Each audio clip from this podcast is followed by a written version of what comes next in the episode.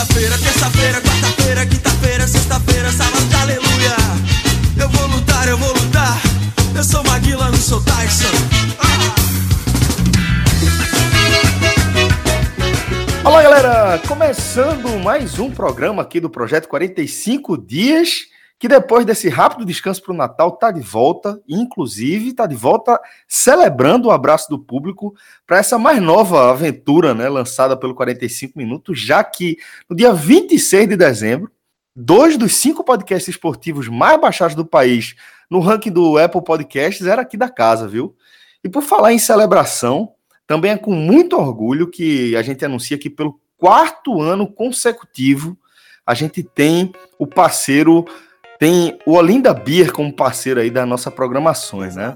É, que é uma, uma, uma marca absolutamente consolidada, um dos maiores eventos do país. Fred costuma tratar como é, o grande festival de música do país num dia só, né? Que será realizado em 2020, dia 16 de fevereiro, e obviamente que só poderia ser realizado ali na área externa do centro de convenções, é, por conta da dimensão do evento, né? Um evento que reúne é, pô, artistas de peso inquestionável no cenário da música brasileira, como Gustavo Lima, Xande Avião, Léo Santana, Tiaguinho, Wesley Safadão, e assim, isso vem muito mais por aí, mas você tem já a convicção de que os maiores nomes da música brasileira, né, de momento pelo menos, é, nomes que estão consolidados aí entre os mais ouvidos, os mais baixados do Spotify, estarão presentes lá na edição 2020 do Olinda Beer. E é, a gente sempre costuma lembrar né, que é, você sabe, no fundo, no fundo do seu coração, você sabe que você vai, tá? Você que tá na dúvida, você sabe que vai acabar indo. Então a gente sempre costuma dar aquela dica, né? Aproveita enquanto estão nos primeiros lotes, porque daqui a pouco o preço vai estar tá é, mais alto, e isso é inevitável, tá? Isso é assim todas as edições. E você que, no fundo, no fundo, fica naquela dúvida e acaba indo, aproveita. Camisa tá da pra área VIP tá custando 80 reais, tá? O Open Beer tá custando 220 reais. E os ingressos você pode encontrar nas lojas Nagem do Shopping Recife, Rio Mata, Caruna, Boa Vista, Guararapes Plaza, tudo quanto é shopping aí é, lá nas lojas Nagem você encontra ingressos para a edição 2020 do Olinda Beer.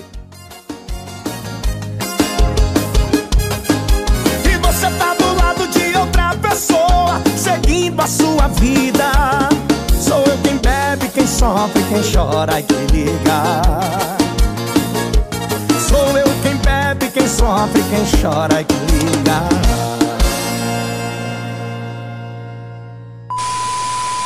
Mas vamos lá atualizar o cenário da construção dos elencos dos clubes do Nordeste para 2020, porque a turma não respeitou nem Natal. A gente teve anúncio oficial no Ceará, é, óbvio que de jogadores já esperados, né, que já foram analisados aqui na nossa programação, inclusive, que foram o zagueiro Thiago e o lateral direito Eduardo, né, Fred? Exatamente, Celso. A gente já fez um programa analisando esses dois jogadores como parte de um pacote de oito reforços e nos próximos dias deve ter atualização desse pacote. Já há muito encaminhada a notícia da contratação de Charles, começou a circular agora no Rio Grande do Sul, tá dentro daquela linha de que o Ceará vai pagar 2 milhões, no, no Rio Grande do Sul estão tratando como 2 milhões e meio por 50% do volante, né, que subiu com o esporte, foi um dos destaques da Série B, e o Inter, dessa forma, espera dar mais uma vitrine ao jogador na Série A, já garantindo pelo menos alguma segurança financeira, porque manter no esporte a custo zero seria uma ação de risco maior do Internacional. O Inter, o Inter manteria seus 100% né, do jogador apostando no crescimento dele. Eu sinceramente acho que para o clube colorado se tivesse num bom momento financeiro, era mais negócio a opção de deixar Charles onde ele já é titular, onde ele já está adaptado, onde ele não vai precisar se firmar, ganhar posição. Mas a situação financeira ela é crítica hoje para grande parte dos clubes brasileiros. Não para os cearenses, e Cássio vai detalhar isso daqui a pouquinho, que vivem seu, sua era de ouro. Mas, para grande parte dos clubes, a situação é crítica. E o Inter faz parte desses clubes que estão precisando de dinheiro agora no começo da temporada. Então, esses 2 milhões e meio que devem selar a ida de Charles para o Ceará podem se concretizar aí a qualquer momento. Existe sempre o risco dessa informação que circula em Porto Alegre ser aquele movimento, né, que você sai de um lugar, acaba chegando em outro e se autoalimenta. Isso é muito comum nessas épocas de especulações. A notícia sai no Ceará, o repórter lá de Porto Alegre. Luca Tony ia parar na Ilha do Retiro, Jorge. É porque fica se retroalimentando, né? Sendo justo. Recife, Luca Toni veio da Itália, viu? Essa, veio da Itália, exatamente. Essa, essa, essa peru veio da Itália. Começou lá e você fica retroalimentando. Saiu no jornal menor da Itália, aí saiu no Recife, aí saiu na Gazeta dello Sport, e aí você fica um alimentando o outro. Não sei se é o caso de Charles, acho que não, porque todas as informações são muito sólidas. Na noite dessa quinta-feira, o Ceará também é, encaminhou a renovação de Ricardinho.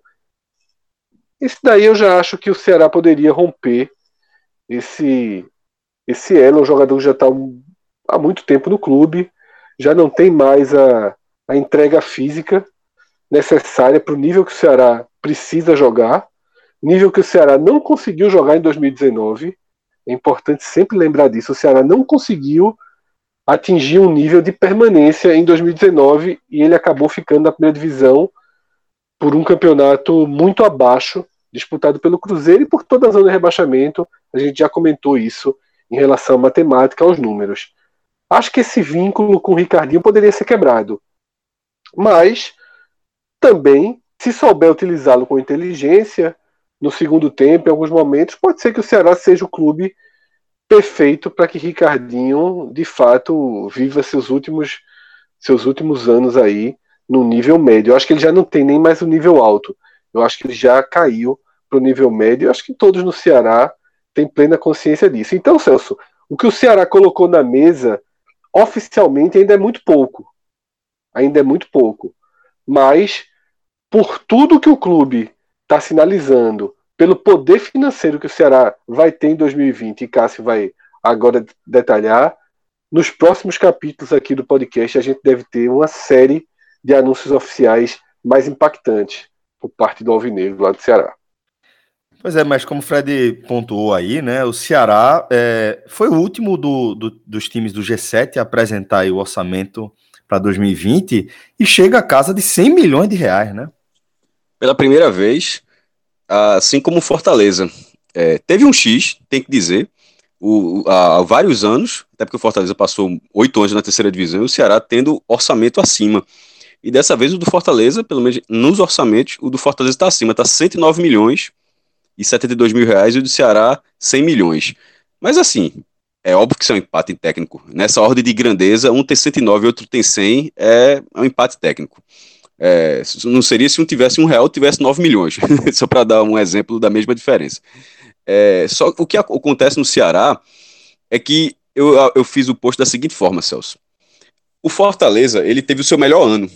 Ele ficou em nono na primeira divisão, ganhou a vaga na Sul, a Copa do Nordeste, aquela coisa toda, e teve esse crescimento absurdo, no sentido de surpreendente, de, de volume de grana mesmo para 2020. O Ceará, a gente tem que lembrar que o Ceará não escapou do rebaixamento, se salvou no rebaixamento na última rodada com 39 pontos. E aí veja o impacto da primeira divisão. Essa, essa, esse ineditismo do Ceará, esse ineditismo financeiro do Ceará, né, a primeira vez que ele está chegando, os dois, os dois chegam pelo, pelo, a 100 milhões pela primeira vez, não, não aconteceria de forma alguma, não haveria cálculo nenhum que fosse possível que o Ceará em 2020 ou 2021 2022, enfim, na segunda divisão, a médio a curto prazo, curto, médio prazo, que tivesse 100 milhões na segunda divisão. Então, com 39 pontos, ele escapou da queda e isso é, manteve a saúde financeira do clube. Agora, para você ver o, o que é estar na primeira divisão. Não caiu, zero o processo inteiro. Por quê? é, o orçamento de 2019 foi de 70 milhões. Veja só, são três anos seguidos na primeira divisão do Ceará. Quando ele entrou na primeira divisão, foi o recorde do clube, 55 milhões de orçamento, e o realizado foi de 64 milhões. Ele bateu o que ele projetou. Em 2009, ele estimou 70 milhões, esse balanço a gente só vai saber lá em abril, e de 2020, 100 milhões, ou seja, todo ano vai crescendo. Indep uh, ou seja, o resultado que ele teve no Campeonato Brasileiro não faz a menor diferença para 2020. O que fazia diferença era uma só, ficar. É a importância de estar na primeira divisão. E essa permanência do Ceará colocou o clube num patamar fantástico. Por quê? Porque entre os clubes do Nordeste, desde que eu acompanho, dos principais que eu acompanho há um tempão, é o Ceará o que costuma ter o superávit de forma mais recorrente. O que é superávit? É você é, terminar, pegar a receita, subtrai pela despesa, o que sobrar, se for positivo, superávit, se for negativo, déficit.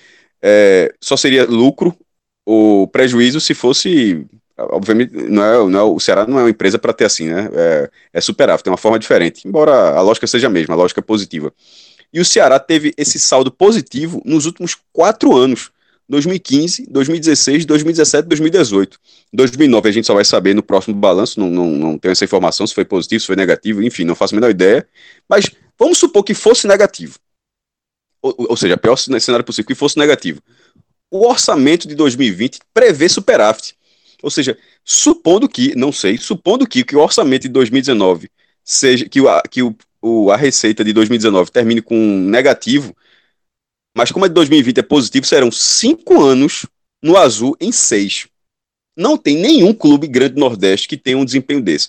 Se, se 2019 terminar positivo, aí, aí, aí não, tem, não tem nem discussão. Seriam seis anos consecutivos tendo superávit. E o Náutico, por exemplo, está seis ou sete anos seguidos tendo déficit o Náutico organizado, porque futebol é isso, futebol mesmo organizado você termina negativo, é um negócio muito louco. Mesmo organizado, teve um ano que o Náutico teve superávit de 40 mil reais, isso num clube que fatura milhões. E o, e o, e o Ceará, se ele terminar no azul esse ano, considerando o próximo, são seis anos seguidos, como é que um clube desse não vai se ajustar? E é algo que a gente fala há muito tempo também. Os dois clubes do Ceará, eles vêm é, reduzindo as dívidas trabalhistas, e isso uma hora vai ajudar muito. O CSA, rebaixado, zerou as dívidas trabalhistas, porque jogou a primeira divisão. É muito importante jogar a primeira divisão com equilíbrio, coisa que o Santa Cruz, por exemplo, não fez em 2016. Ou que o Sport não fez em 2018. Mas, sobretudo, o Santa, porque o Santa jogou uma vez nessa década. O Santa Cruz jogou uma vez a Série A nessa década e foi uma, uma catástrofe em termos de organização financeira. O CSA, que fez uma campanha melhor do que o Santa, inclusive, conseguiu se equilibrar de forma mínima e, entre, entre esses pontos, zerar a dívida trabalhista, que é um calo muito grande. Enquanto aqui no Recife, os clubes pagam de 20% a 30% do seu faturamento só para a justiça trabalhista, é muita coisa, no mínimo um quinto.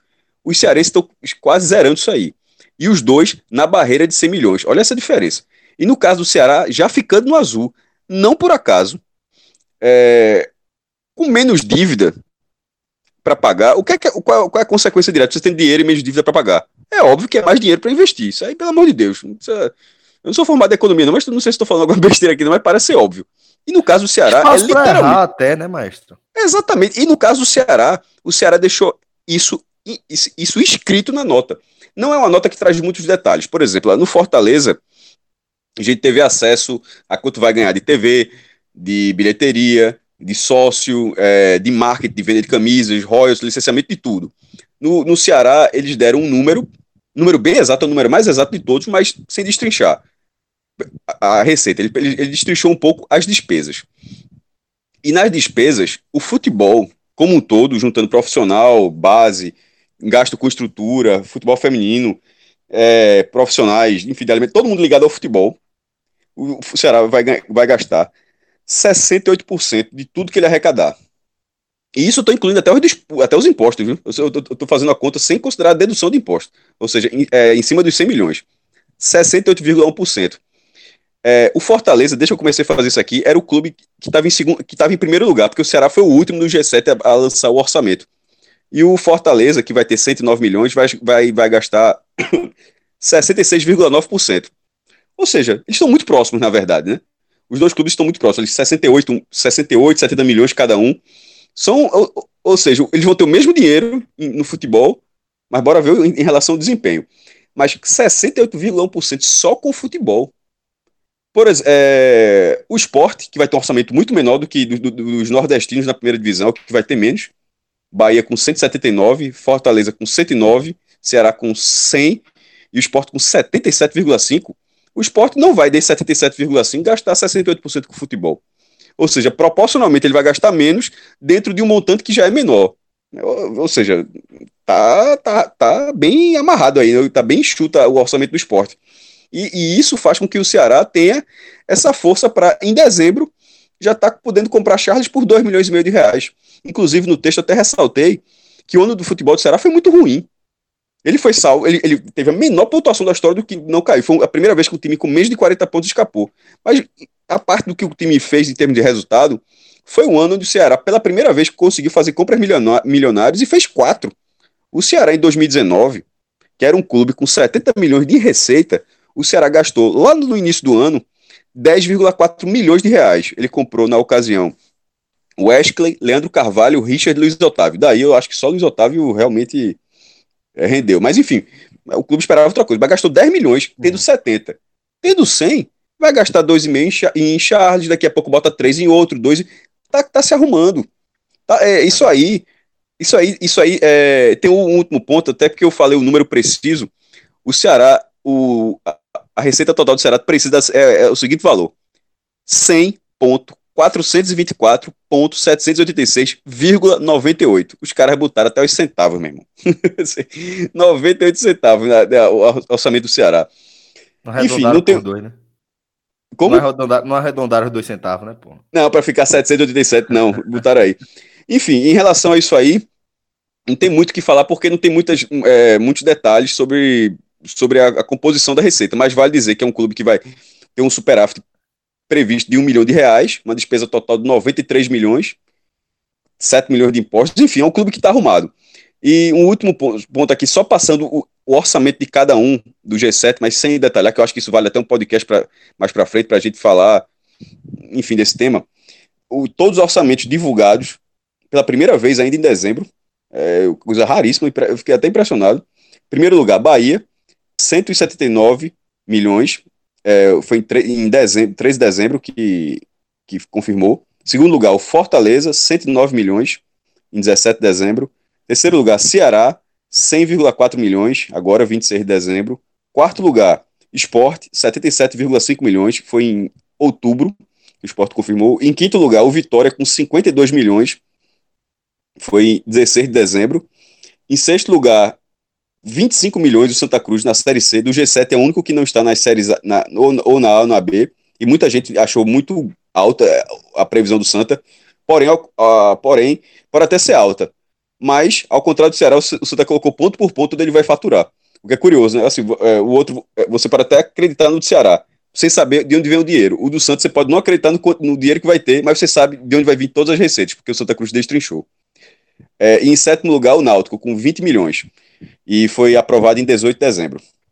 Juntando o G7 todo, como curiosidade, isso aqui eu estou lendo um post que ainda não publiquei, mas vou publicar ainda.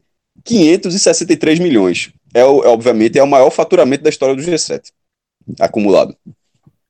Pois bem, mestre. E quem quiser todas as informações aí, bem detalhadozinho, é, tá lá no, no blog do maestro, tá? Vale o post. Vou dar endereço. Cassiozirpoli.com.br. E agora eu vou Ai. ficar de ouvinte, viu?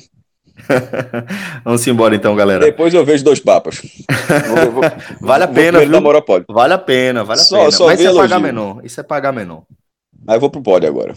Então, pegando já o gancho aí, maestro, desse ranking que você apresentou, trazendo o Bahia como primeiro lugar, né, do ranking, como inclusive já era de esperar, né, Rodolfo? E nessa quinta-feira, a principal notícia relacionada ao Bahia vem de São Paulo, de onde chegou a informação que o Bahia está adquirindo parte dos direitos do atacante Cleison junto ao Corinthians em um contrato de três anos.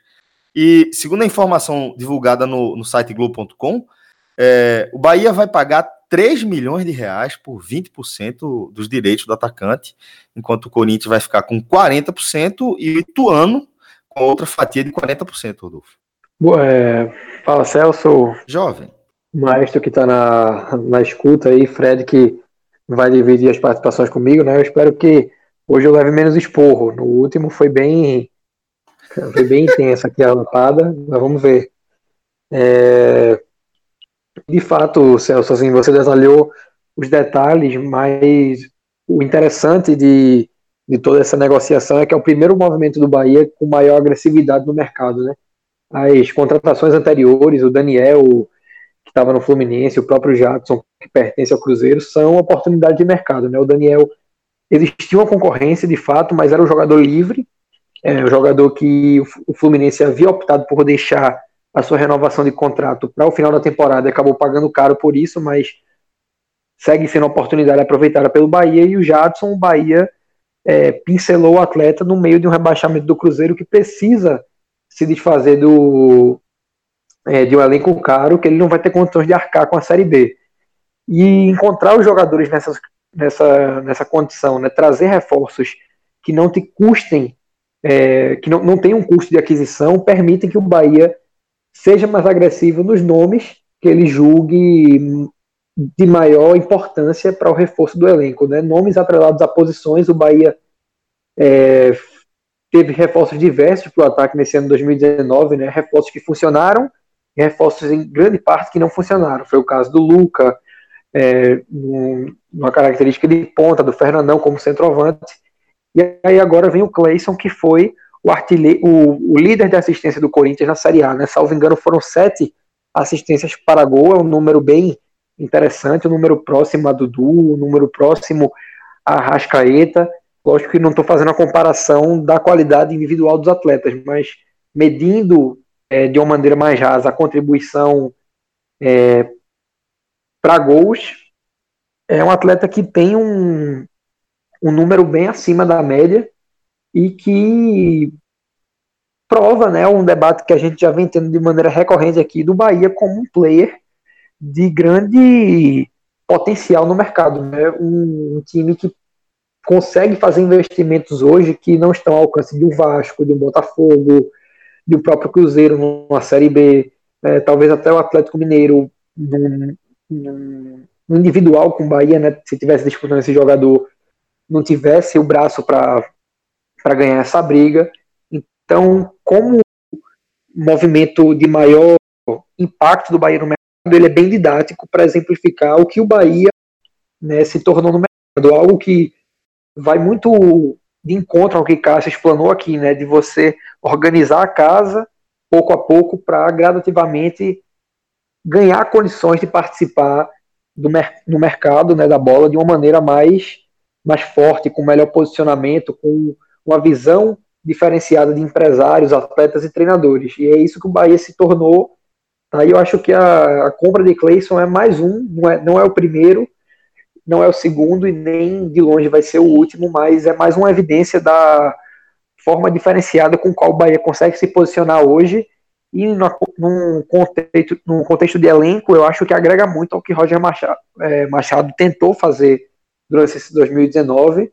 Conseguiu em alguns momentos, mas muito por conta de fatores extracampo, talvez.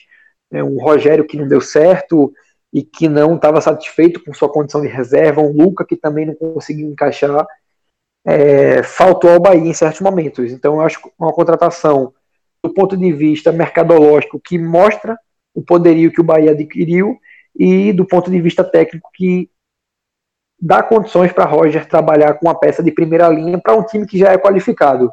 Tá? Então, eu não tenho dúvidas que vai ser uma daquelas contratações que no, no, no Oscar do podcast 45 minutos daqui a um ano a gente vai estar tá debatendo como é, um nome de peso, seja qual for a condição. Né? Ele pode vir a ser uma grande frustração, pode, porque o futebol ele não é uma ciência exata, mas ele certamente tem tudo para ser uma contratação que dê retorno técnico ao Bahia, mas se não for, para mim é uma aposta muito válida, porque é um jogador pronto para jogar uma Série A, e o Bahia precisa de jogadores prontos, apesar de que é, hoje existe a leitura por parte da direção de futebol do clube que ele precisa conciliar os atletas prontos com atletas com vontade de crescer. Né? Foi um diagnóstico que a gente fez aqui que acabou prejudicando o clube ter muitos atletas acostumados com a condição de titular e que acabam gerando um, um choque de vaidade, né? uma briga de egos dentro do clube.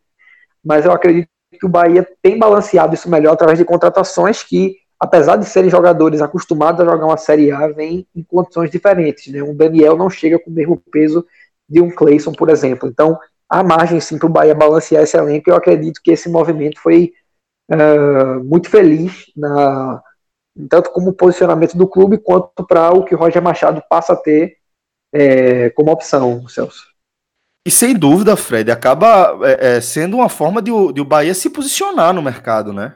Celso, eu acho que essa contratação, ela, antes de qualquer outra coisa, ela simboliza o que Rodolfo falou do Bahia enquanto player no mercado. Porque isso tem vários significados e vários pontos de análise. Um deles é que quando o Bahia começa a se aproximar de um orçamento de 200 milhões, quando o Bahia vai lá e tira Danielzinho do Fluminense, quando o Serri diz não ao Palmeiras, os outros clubes também começam a ver no Bahia um, um adversário, alguém de um patamar mais próximo, e acaba aquela aquela cultura do fazer graça, entre aspas. Então, para o Bahia chegar no Corinthians e tirar um jogador do Corinthians, ele vai precisar agir com injeção financeira. Ele vai precisar colocar dinheiro no Corinthians. E eu nem falo diretamente de Cleison, porque Cleison é um jogador utilizado pelo Corinthians. É um jogador que foi titular em 22 das 38 partidas, que foi acionado em 32 das 38 partidas. Então é um cara extremamente regular nas atuações do Corinthians. Ah, a torcida não gosta dele? Não gosta. Se Cleison tivesse agradado a torcida, se fosse um jogador celebrado, um jogador querido no clube, ele não estaria sendo negociado dessa forma. Tá? É claro que existe uma rejeição, mas rejeição ao jogador de futebol existe aos melhores jogadores do país. Tá? Gabigol, há um ano, não era o Gabigol de hoje. Tá? Há dois anos, que clubes iam querer Gabigol? Então, é muito cíclico. Não dá certo num clube não significa nada. E eu nem acho que é o caso de Cleison. Eu acho que Cleison ele deu relativamente certo no Corinthians e a prova disso é que é um jogador muito utilizado. Rodolfo trouxe as estatísticas de assistência dele, que são as principais estatísticas. Ele é um jogador que faz poucos gols, fez três gols nessa Série A, fez apenas um gol na Série A do ano passado. Então, assim, tem uma simbologia muito grande do poder financeiro do Bahia, tá? E também do posicionamento do Bahia. E essa contratação, ela me remete, pelo menos a mim, ela me remete a uma linha que é a linha que vem sendo trabalhada, por exemplo, pelo Bragantino, pelo Red Bull, no caso. Que ele investe o dinheiro dele, algumas dezenas de milhões em alguns casos, em jogadores que eles nunca vão estar na nossa lista. Diga 10 jogadores que você queria no seu clube. E você não está dizendo ninguém, ninguém vai dizer, ah, eu quero Dudu, eu quero Bruno Henrique, ninguém vai dizer isso. Quando a pessoa pensa em 10 jogadores para o seu clube, você pensa em jogadores que você enxerga como possíveis. O próprio Clayson tá? Um jogador que você pode enxergar como possível. Você, alguém que é reserva, alguém que não está sendo tão utilizado, você vai montando suas listas dessa forma. E o Bragantino sempre investe em jogadores que você não colocaria nessa lista. Não são os nomes que surgem de forma mais óbvia. Por quê? Porque o Bragantino investe pensando em lá na frente ter uma futura negociação. Então existe um grau de aposta maior. Mesmo que as informações do Globo.com estejam corretas e o Bahia só esteja adquirindo 20% de Clayson, a idade dele, o momento da carreira dele, que é o momento de que o cara que explodiu na Ponte Preta foi comprado pelo Corinthians e não decolou. Acho que de longe deve se dizer que ele fracassou. Eu acho que ele foi estável. Ele não foi o jogador com potencial que se esperava, mas foi um jogador bem rodado, bem útil, bem testado em uma Série A, bem competitivo para uma Série A. Ele teria sido titular absoluto do Bahia. E a adaptação nem sempre é, é, automática, né, Fred? Quando você tem uma mudança de, de, patamar dessa e quando você enxerga que existe expectativa sobre o seu desempenho. E cobrança, né? Um Exato, clube mais inquieto, um clube que contrata outras pessoas, que acaba colocando jogadores é, até piores do que ele nesse momento, nas, nas últimas temporadas, para jogar, por rodar, por pressão, por N fatores que acabam impedindo que ele tenha uma sequência é, que todo jogador precisa ter. Mas, fundamentalmente, Celso, essa, esse posicionamento do Bahia de estar tá investindo para talvez escolher depois, ele é interessante, mas é importante entender que ele é uma aposta, tá? Aposta. Não há nenhuma certeza que o Bahia vai colher tudo o que se espera. Seja com Danielzinho, seja com Cleison. Tá? E isso também começa a modelar um outro tipo de perfil de elenco, que talvez seja muito mais interessante do que as ciladas que se costuma cair quando se tem muito dinheiro.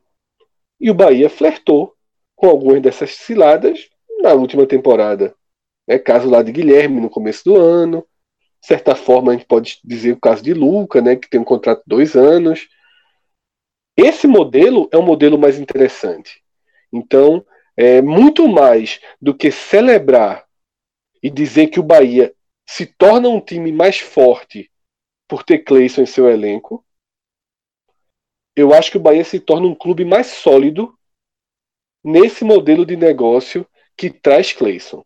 Eu, sinceramente, não listaria Clayson como uma opção para ter num clube como o Bahia para jogar no lado, pensando numa qualificação.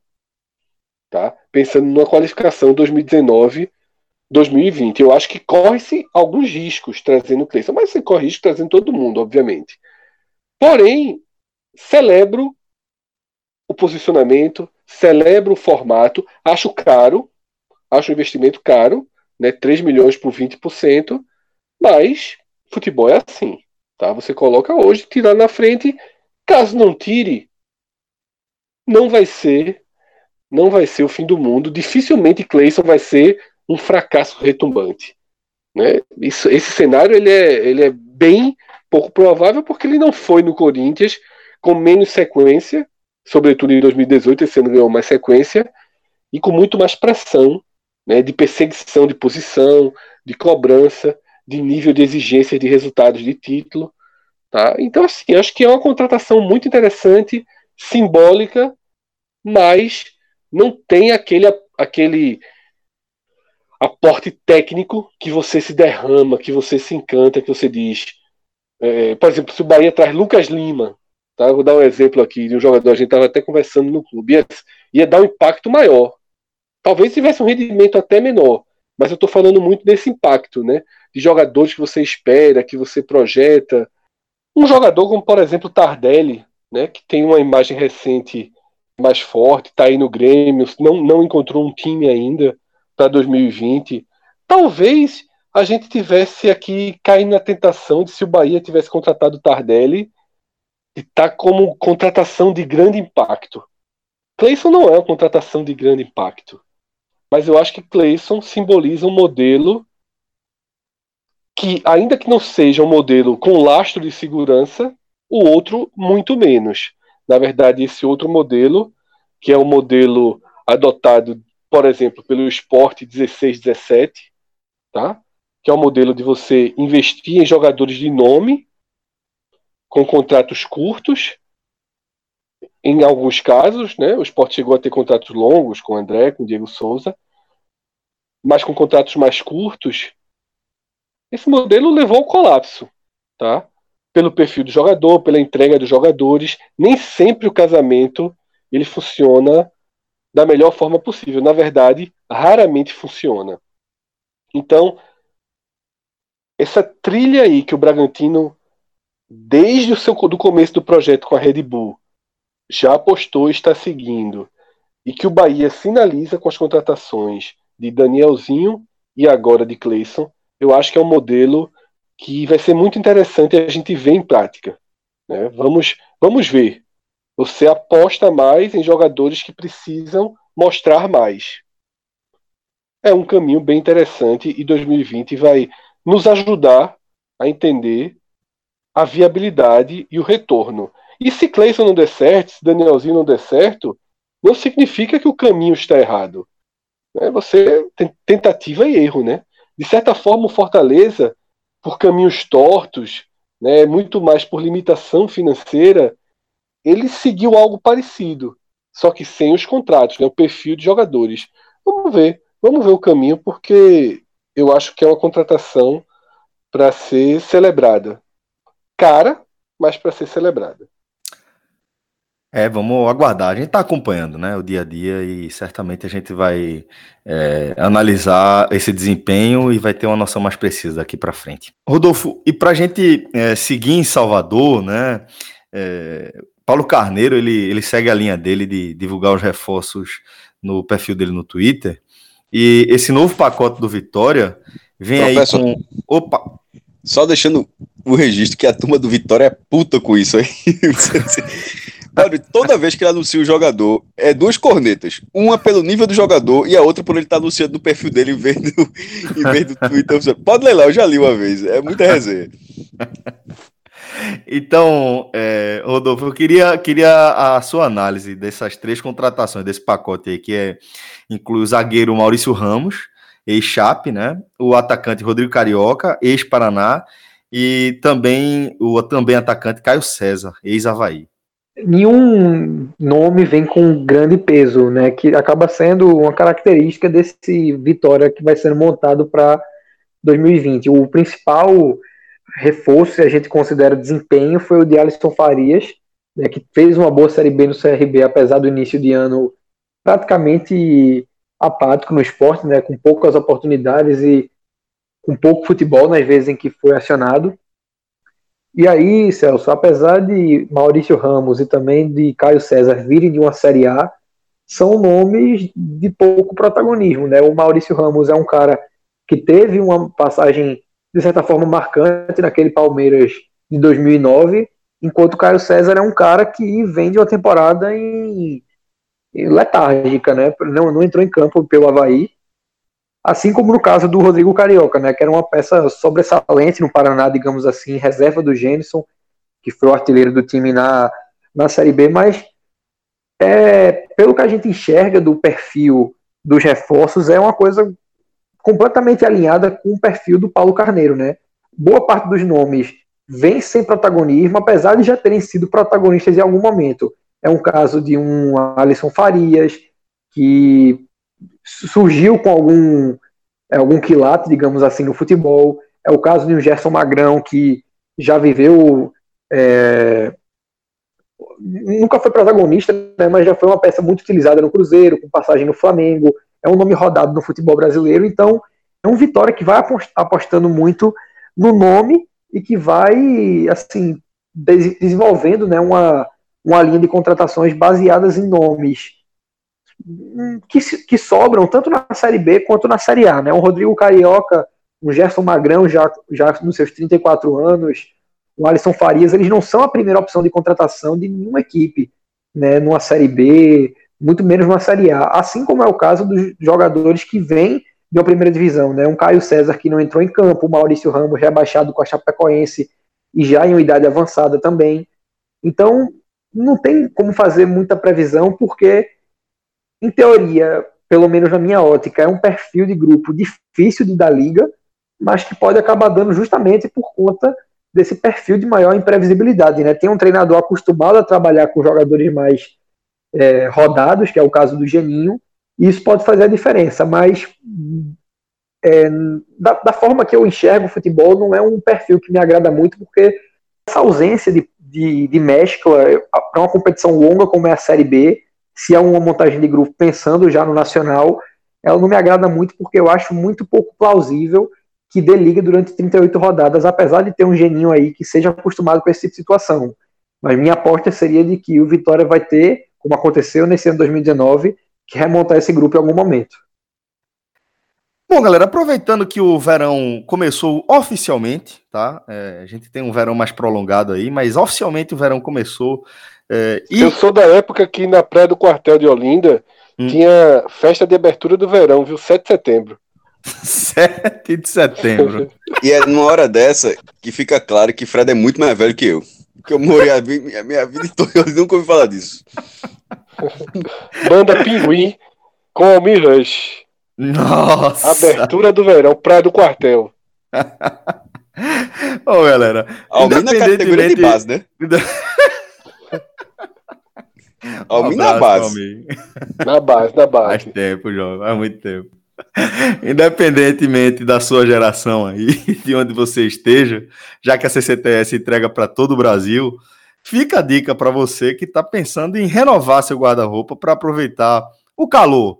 Aproveita que você tá, é, a gente está oficialmente aí no verão e você renova o seu guarda-roupa. Também está começando a chegar aquela época de prévia, né? Afinal de contas, é, já que a gente falou de setembro, o carnaval aqui para a gente de, de, Pernambuco começa em setembro com o ensaio da Pitombeira, né? Então, é, todos os domingos de setembro, inclusive, tá? Então, é, já está chegando também o carnaval oficialmente, com prévias e tudo mais, então você já se prepara para curtir é, de CCTS. Você certamente vai encontrar é, alguma peça lá que você vai se identificar, que você vai achar a sua cara e a gente garante que a CCTS só trabalha com produtos de qualidade e entrega para todo o Brasil, né, Fred? Exatamente, Celso. Inclusive, colocando o código podcast45, tem 25% de desconto em toda a compra, tá? E, é, e, tem sempre aquela dica que a gente dá de se você chegar a 300 reais, você libera o frete, o frete fica grátis e só depois você coloca o desconto. Então você vai somando, colocando na sexta, quando chegar a 300, fecha sua compra, ganha frete grátis e depois disso coloca o código, você vai ter aí um desconto de mais de 60 reais se você fizer esse nosso procedimento que é para maximizar o nosso desconto, o nosso, a nossa promoção com a CCTS. E Celso, quando a gente está falando de carnaval, de prévia, existe uma linha, inclusive uma linha nova na CCTS que combina demais, né? Com esse período, com tudo que a gente está falando aqui, valorizando as coisas da nossa região. Então dá uma entrada também no Instagram da CCTS, porque você já vai ver a nova coleção, já começam a aparecer fotos, né, teasers aí do que está por vir, e não tenho dúvida que vale demais. Já é uma forma de se comunicar. Tá? Na hora que você veste a CCTS, você tá, já está iniciando a comunicação no carnaval, e todo mundo sabe o que é que eu estou falando aqui, o quanto importante a comunicação nesse período. Passar a mensagem correta, né? Exatamente. Já começa, a camisa já faz por você o primeiro passo. Depois continua. Já prepara o terreno. Exatamente. e no Instagram CCTS é arroba CCTS oficial, tá? Bom, é, Fred, na noite de quinta-feira, é, postagens aí de Eric nas redes sociais, elas foram interpretadas como sinais de que ele pode estar voltando não apenas para o Brasil, mas para sua casa, né? E deve ser anunciado a qualquer momento como um novo reforço do Náutico, assim como também voltar a circular os rumores em torno do desfecho da negociação de Chiesa. Exatamente, Celso. É, Eric é um jogador que naturalmente está na mira do Náutico e que se tornou possível quando o Náutico fez a negociação de 7 milhões de reais com o Flamengo por Thiago. Não só se tornou possível pelo poder de investimento que o Náutico passou a ter com esse dinheiro, mas porque Eric joga justamente na lacuna deixada por Thiago. Então, o Náutico, inclusive, para mim, Celso, ele cresce com essa troca. Tá? Claro que Thiago está numa curva ascendente. Thiago surge no Náutico, faz um ano bom, um profissional. Para mim, o ano de Thiago é bom. A definição é essa, é nota 6, 7. Não acho que é nada do outro mundo, mas o mercado hoje é assim. Há pouco tempo a gente estava falando do Bahia tendo que gastar 3 milhões para adquirir 20% de Cleison para poder contar com Cleison por três anos. E o Flamengo identifica um potencial, e Thiago, ele é um potencial, ele não é uma realidade, como eu falei, como realidade, para mim ele foi nota 6, 7. Como potencial, aí ele vai para 9. Porque se ele, nessa idade, no primeiro ano, ele já consegue um 6, 7, então existe um potencial de crescimento nele. Então o Flamengo vem e gasta 7 milhões. Porém, Eric está mais lapidado. E Eric não está na curva de crescimento. Na verdade, Eric vive uma curva negativa. Tá? Contratação foi... é uma contratação que é ótima para o próprio jogador também, Fred. É talvez é seja bom... o melhor destino possível para Eric para o momento da carreira. Talvez não, Celso. É o melhor destino. Não tenho a menor dúvida. Porque vai chegar no Náutico estável, com a base pronta, boa, ruim, média, seja como for, é um time treinado, é um time competitivo, né? não ganhou a Série C por acaso, tá? teve problemas, ficou a 10 segundos de ser eliminado nessa mesma Série C, mas reverteu, saiu e depois disso foi campeão com alguma autoridade sobre, sobre os adversários que enfrentou. E é, Eric chega, encaixa com absoluta tranquilidade, porque, como eu falei, a posição dele tá lá aberta, uma lacuna reservada para ele. É um jogador que acho que foi bem no Vitória, tá? Na Série B, na Série A e na verdade na Série A ele não jogou a Série B, ele jogou a Série A e o início do ano. Não acho que tenha ido mal, não acho que tenha ido mal, acho que foi um desempenho médio. Mas o Vitória foi muito caótico no ano do rebaixamento, muita mudança. Tá? Os treinadores não conseguiram assimilar, não conseguiram escalar os 11 melhores para jogar. Colocaram Eric barrando Neilton, quando necessariamente deveria haver uma solução para que Neilton e Eric jogassem juntos. Acho que é, o contexto do Vitória atrapalhou muito um passo além na carreira de Eric. Então ele deu um passo atrás, não explode, volta para Portugal completamente discreto, apagado e o, o seu caminho de curva de queda encontra o caminho de curva de ascensão do Náutico para aí sim disputar uma Série B, para aí sim talvez ele voltar para o nível de desenvolvimento mais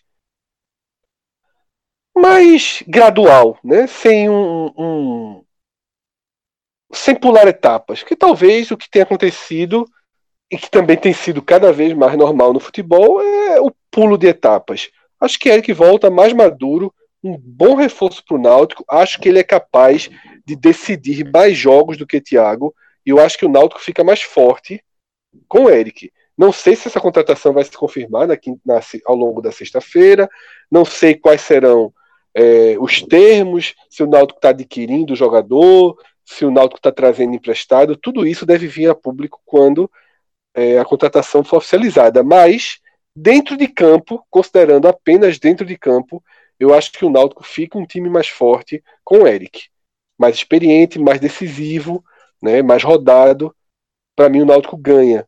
No, no imediato, no hoje, no urgente, para mim, o Náutico ganha com essa possível abre aspas, troca. Sem falar, Rodolfo, que eu acho o Eric ótimo.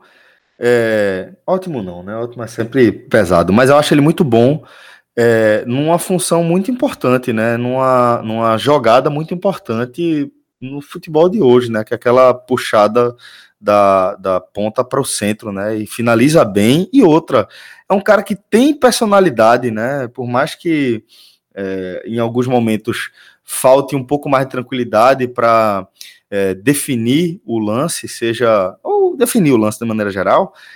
É, é, um jogador que tem personalidade e isso é muito caro hoje em dia, né? Você tem um jogador para quem você levanta a cabeça, vai ver ele se movimentando e sabe que se você tocar lá, você vai ter um respiro, pode ser que ele quebre uma linha, né? Eu acho interessante ter esse tipo de jogador no elenco, né, Rodolfo? Isso, Celso. E eu acho que teu comentário ele complementa bem o que Fred falou a respeito do poder é, decisivo de Eric ser maior do que o de Thiago. O que na verdade acaba sendo uma situação é, até paradoxal, porque eu acredito que o jogo de Thiago ele é muito mais objetivo do que o de Eric, tá? se a gente compara. E o que muda, é, a balança pesa em favor de Eric no fato de que ele é muito mais seguro de suas, de suas decisões com a bola do que Thiago. Né? Às vezes, quando é, não, não, tive um acompanhamento muito grande dele em Portugal, sobretudo nos jogos, mas tanto no Alto quanto no Vitória me chamava a atenção que às vezes Eric tinha é, decisões fáceis a tomar, mas ele optava por um drible desnecessário, passava uma perna por cima da bola para provocar o adversário, e essa é uma característica que, por mais que Thiago tivesse condição de, de de assumir pela sua habilidade, ele recorria pouco porque ele era muito objetivo com a bola, mas ele ao mesmo tempo era mais inseguro. Né? Ele pensava muito a jogada quando tinha a bola, enquanto o Eric confia muito no instinto. Né? Ele recebe a bola, é, analisa rapidamente a situação e na, é muito na vertical ele, parece né? mais muito vertical. É, quando, quando ele percebe que uma movimentação parece é, na ótica dele mais adequada, ele vai sem hesitar eu acho que até por conta disso, se a gente for comparar os números de Eric, apesar dele ter saído com a temporada de andamento, ele marcou muito mais gols do que Thiago, né? Porque é um cara que tem mais segurança em arriscar de longe, é um cara que não tem medo de dar o drible, o que às vezes a gente sentia em Thiago, né? Uma insegurança maior para recorrer ao individual, ele voltava muito o jogo. Então eu acho que realmente dentro de um contexto de decisão e considerando que o Náutico joga o primeiro semestre com a Copa do Brasil é, com com o peso que se ganhou, né, com a Copa do Nordeste, é, nesse cenário atual de você não enfrentar os times do seu grupo na, na primeira fase, mas pegar no mata-mata em jogo único na segunda, com o Pernambucano que ganhou um mata-mata extra, caso você não se classifique nas melhores posições, vale muito mais a pena você ter esse jogador no momento. É óbvio que para um, repetindo o que Fred falou, né, dentro do contexto de potencial futuro, talvez Thiago venha a ser maior do que Eric, até porque Eric não é, estourou da maneira que se pensava. E ele realmente volta hoje ao Náutico, como vocês falaram, o melhor lugar para ele estar, para retomar a carreira, porque não andou muito desde que saiu daqui. Mas eu acho que acaba sendo um casamento perfeito, porque Eric precisa do Náutico tanto quanto o Náutico precisa de Eric nesse atual momento em que o Náutico tem uma lacuna na ponta direita pela saída de Thiago. Quem jogou naquele setor é, no amistoso com o ABC foi o Matheus Carvalho, que durante a Série C atuou mais na esquerda, então vai casar perfeitamente com o que o Dalpozo precisa. E aí, só para complementar, é, o, que você, o que foi dito a respeito das redes sociais serem um indicador, né, um termômetro dessa negociação, não apenas Eric postou né, um story no seu perfil de malas prontas para o Brasil, como o perfil do Náutico, que só segue é, atletas que, que, estão em atividade no clube, seguiu o perfil de Eric, né, dando mais uma pista aí de que a negociação Isso é realmente clássico, né? Está é muito é clássico, um deve estar perto de se concretizar. Então, é, acaba sendo, no, no, nos tempos de hoje, mais um, uma medida para esse tipo de situação, né? E antecipa muita coisa. E quanto a Chiesa, Celso, deixa chegar. A gente já comentou muito sobre Chiesa aqui no programa. Todos já colocaram suas visões. Quem quiser, quem não tiver escutado, pode procurar aí dentro desse podcast diário. Eu dei minha visão, Rodolfo deu a visão dele, João deu a visão dele, Cássio, João JP. Que todo mundo já deu aí suas impressões sobre Chiesa. Então agora deixa ele deixa ele realmente ele ser oficializado, que aí a gente analisa não só Chiesa, mas Chiesa dentro desse contexto de um ataque interessante do Náutico, né, que seria formado por Eric, Chiesa e Álvaro. Um ataque bem forte para a Série B. De certa forma, lembra, lembra aquela formação que Chiesa fez com o Rogério do outro lado, né? É, sobretudo se você projetar o melhor de cada um, fica super forte. Isso. Tá? O, o melhor de cada um, o melhor Eric, o melhor Chiesa, o melhor Álvaro. O melhor Álvaro são os três os jogos finais do ano passado.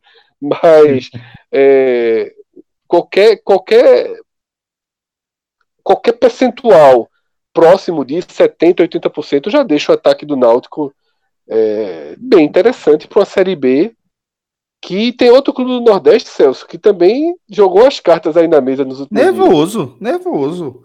É, isso, de certa forma, Fred, reflete algo que Cássio falou, né, quando ele estava analisando é, os orçamentos dos clubes do Nordeste, né? Porque o CSA se organiza é, financeiramente e não por acaso, Fred, anunciou aí o meia Renatinho e o atacante Rodrigo Pimpão. Veja, Pimpão, eu não não celebro muito não. Entendo o peso da Olha, contratação. olha o ponto doc, viu? Não, nem é. Porque Pimpão, Cássio. O cara, primeiro, com esse nome, velho, é muito difícil. Não, porra, pelo nome. Não, porra, pelo nome é sacanagem. Pimpão, porra. nome é Pimpão, Não, tá, eu tá nunca- analisando, eu tava nunca- analisando tão sério, porra. Não, mas eu nunca digeri esse nome de Pimpão, não. Desde quando surgiu.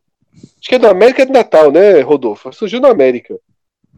Ele surgiu no Vasco na Série B de 2009, jogou no América em 2014. Pronto, é, exatamente, exatamente. Que é É, um, jogou na que é América um ano foi pra Copa do. Brasil. É, exato. Veja só, eu nunca, nunca digeri muito Pimpão. E mas acho um jogador, queira ou não, um jogador que está no Botafogo há algum tempo, estável, né? Joga Série A e tem seu peso. Não acho que seja um grande jogador. Acho que o CSA é, é, cai um pouco aí no nome, no fato de ser do Botafogo e tal, mas enfim, ok. Tem números até razoáveis, tá? Porém, Renatinho foi uma grande contratação do CSA. Uma grande contratação. Eu queria, em 2019 inteiro, Renatinho no esporte. Né, Eu, eu su- sugeri, falei, apontei. Acho que Renatinho é um meia que seria extremamente útil ao esporte de 2019 na Série B e talvez ao esporte de 2020 na Série A. Com o que o esporte tem hoje no seu elenco, acho que Renatinho seria titular do esporte, a não ser pensando na composição é, que o terceiro homem de meio de campo seja também um volante. Aí você pode pensar William Farias de Chelly e João Igor. Mas forçando colocar um meia, o esporte não tem nenhum meia. E Renatinho ele foi muito bem no Paraná. Tá? Lógico que no Goiás não foi bem esse ano, mas teve pouca chance, não encaixou aquilo que a gente já falou várias vezes hoje sobre alguns jogadores. Né? Não jogar bem num time não significa que o cara tá perdido pro futebol, pelo contrário. E acho que é um tiro muito interessante do CSA, que já especula também Rodrigão, tá?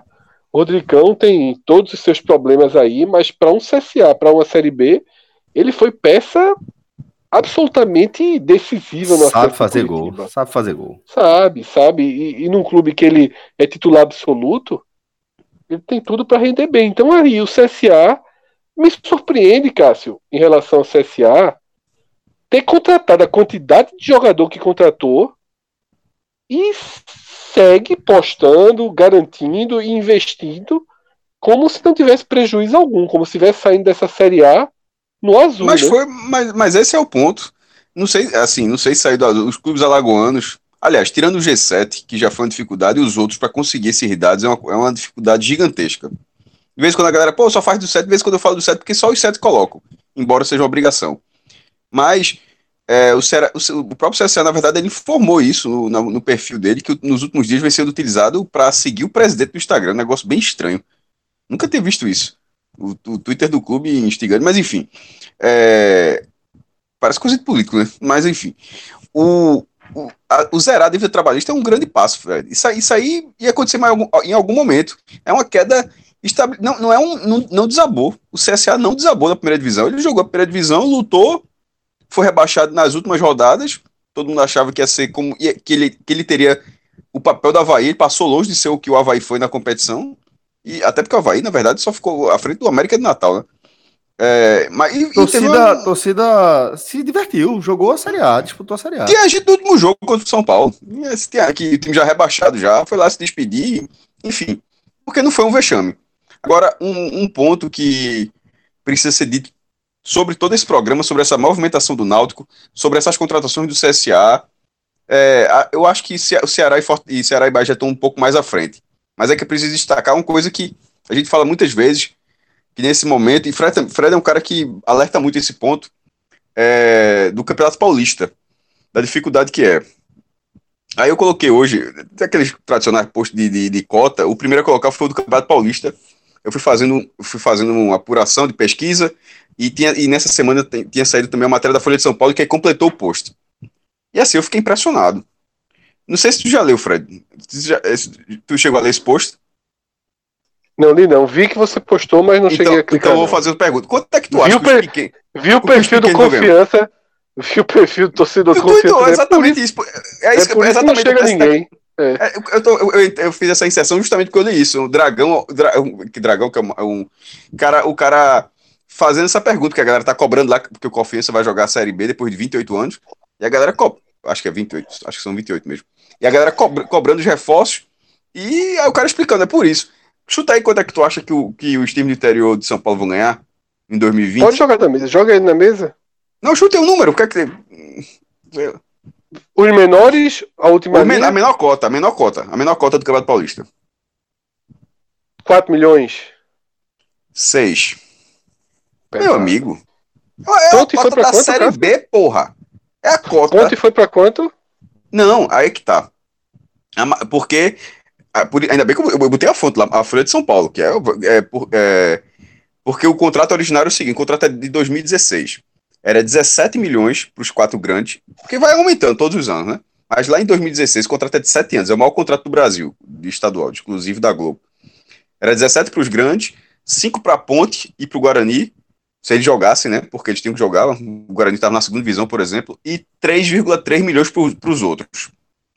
Bicho, aí, segundo a matéria da, da, da Folha de São Paulo, todos, só os grandes vão receber agora um valor e todos os outros vão ganhar 6 milhões. 6 milhões, porra! Meu irmão, isso Certo. aí. Ok, Isso, ok. isso aí. Pelo é menos a quase. ponto não foi pra 10. Porque quando Não. tu falasse que os outros. Eu já eu sabia que eles eram 3.3, né? Eu disse, se É. eles foram pra 6, a ponte foi pra 8. Não, aí lascou. Não, Tá mas, bom, velho. é, mas é muita coisa, pô. Veja só, quem é que tá na segunda? O Bragantino. O Bragantino nem precisa disso. o Bragantino tá Bragantino é comprando A, jogador. É. Tá- tá- não, mas assim, de uma forma geral, tá comprando jogador que Mas na segunda, é divisão, na segunda divisão tem Oeste, tem- Seis.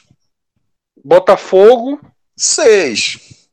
Oeste, Botafogo, Ponte e Guarani. Guarani. Guarani. Ponte- E, e É Botafogo e empate Ribeirão Preto. demais. É, é 6 milhões pra cada um. Agora, e o dos grandes? que Não era 17, que eu te falei agora há pouco? Cada um vai ganhar 26, meu irmão. É foda. Bicho, em 5 anos, com o mesmo contrato. Por exemplo, aqui o, o, o- o contrato começou no passado, é 4 anos o contrato pernambucano. Começou no passado, 1 milhão. 2020, 1 milhão. Não tem muito mistério, não. Os caras começaram com 17, 5 anos depois já tá em 26. Um aumento nominal de 9 milhões, pô. Isso é um Velho, absurdo. É um absurdo. Um é clube não por como- acaso, como o esporte, Flamengo não tá, Bahia não assinou ganhar um carioca, né? milhão. É, Bahia, Esporte, Ceará, Fortaleza ganharem um milhão de reais. Acho que Fortaleza e Ceará não ganham nem isso, né? 600. Chega nem um milhão. 600. É um absurdo. E, a Bicho, turma, e o o 10 Pernambucano vezes e o menos que o Baiano, clube pequeno de São Paulo, pô. o, não, o Pernambucano e o Baiano, eles passam por um pouquinho o Água Santa. Foda, velho. É, meu irmão, não dá pra competir, até abril é uma coisa. O campeonato Pernambucano e Baiano somados, todo mundo, né? Não, todo mundo, meu irmão. Até, até a Todo federação. mundo, né?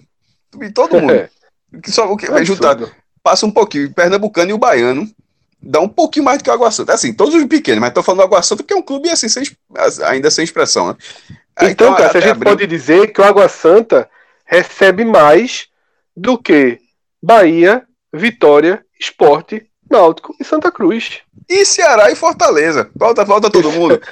Pronto, junto o G7, que é 3 milhões aqui, mais 3, 2 milhões de Salvador, 5.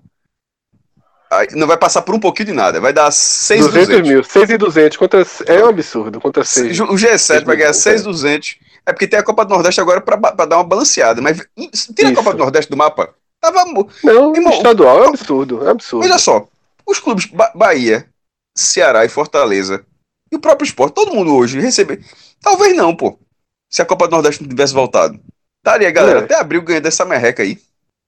Aí tem que colocar, aí depois a turma quer discutir se é pra colocar titular, é pra colocar o sub muito, velho. É sub-20, sub é colocar o Bicho, no Rio, o Flamengo, por causa da, da, da- pressionado por causa É de São Paulo, saiu a posicionamento, notícia né, de velho? 26, o Flamengo disse, ó, não vou jogar por 15 não, porque é o que paga no Rio é 15, pra todo mundo igual. Aí você não vou jogar por 15 não, porque pra jogar por 15, porque os caras vão ganhar quase 900 milhões no ano, e só tem que ter que botar o time principal. Aí o Flamengo, beleza, eu abro mão dos 15, mas vai ser só sub-20? É. Peitar a Globo. Tá certo. E, é, e outra coisa, e que se peite no Nordeste também. E isso, Um milhão, pelo amor de É Deus. É. É posicionamento. a mesma lógica, Porra, Fred, é a mesma lógica É. proporcional. O, o esporte vai morrer. É, até hoje eu não entendo, na verdade. Quando foi renovado o contrato, bicho, o esporte vai morrer por um milhão de reais. Não, essa conta não, é, não, é, não, é uma conta estranha, não. Cinco Bahia, meses de O bicho, o Bahia vai ter 179 milhões de orçamento. O Campeonato Baiano não chega a um milhão. A cota do, do Campeonato Baiano é 912 mil. Bicho. É absurdo. É meio por cento, porra. É 0,5, se eu não me engano.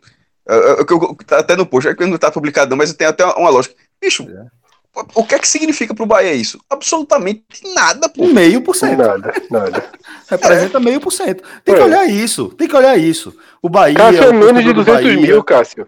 É basicamente 40 mil, porque já que é 912 no Baiano, não é um milhão fechado, é, a diferença do Água Santa para os 7 é basicamente 30 mil 30 mil reais. É absurdo, pô. Tem que olhar dessa forma, tem que olhar dessa forma, entender. Isso aqui representa meio por cento do meu orçamento. É, é, a importância que eu posso dar a isso aqui. A própria Copa Nordeste ainda é baixa. Mas se juntar todo mundo, passa da Água Santa, pelo menos. Passa. Bom, senhores, é complicado, então, é complicado. Então, com, com é, essa análise aí, é, que é, acaba sendo uma análise muito mais ampla e que merece talvez um, um, um até um, uma forma de analisar mais densa, né? É, a gente encerra mais o final, de ano, o final do ano de né? Cássio, o final do ano de Cássio é nervosinho. eu, acho, ele, eu, eu diria que é deprimente. Eu diria, que ele, vai, eu diria que ele vai ficar eu, triste, eu acho, eu acho deprimente. Triste. Ele passa 11 meses enrolando, ele passa 11 meses enrolando, Diz isso. Posto do jogo. Náutico 2, Sampaio 1. Um, posto da, da, partida. A turma lê, diz, diz, isso, dessa maldade. Bola, não sei o que. Ele passou 11 meses enrolando, mas janeiro, abril, que é quando sai o, os balanços, janeiro, tem, tem um mesezinho dele que, que eu não Tem, tem. Abril, abril, se fosse, tivesse ações na bolsa, era o mês para tirar o dinheiro, os dividendos. Senhores, é, obrigado aí pela companhia, tá? Já entramos aí pela madrugada para variar, ou seja, Meu estamos irmão, no nosso momento se é, o filme natural, né? agora, né? a essa hora, se o filme fosse um papa, eu acho que eu já não assistia, não. Tá, tá muito tarde. Mas é bom filme. Eu vou lhe dar um spoiler, viu, maestro? O argentino vence no fim, viu? Isso, não, pô. Jonathan Price, né? Jonathan é o Price. E o outro é o Tommy Hopkins. Anthony Hopkins. Filmando. Ou ver ótimo filme. filme. Vai, vai virar assunto no Agamenon. Senhores, vai. um Aliás, forte abraço a todos. Obrigado falando em Agamenon, morreu, né?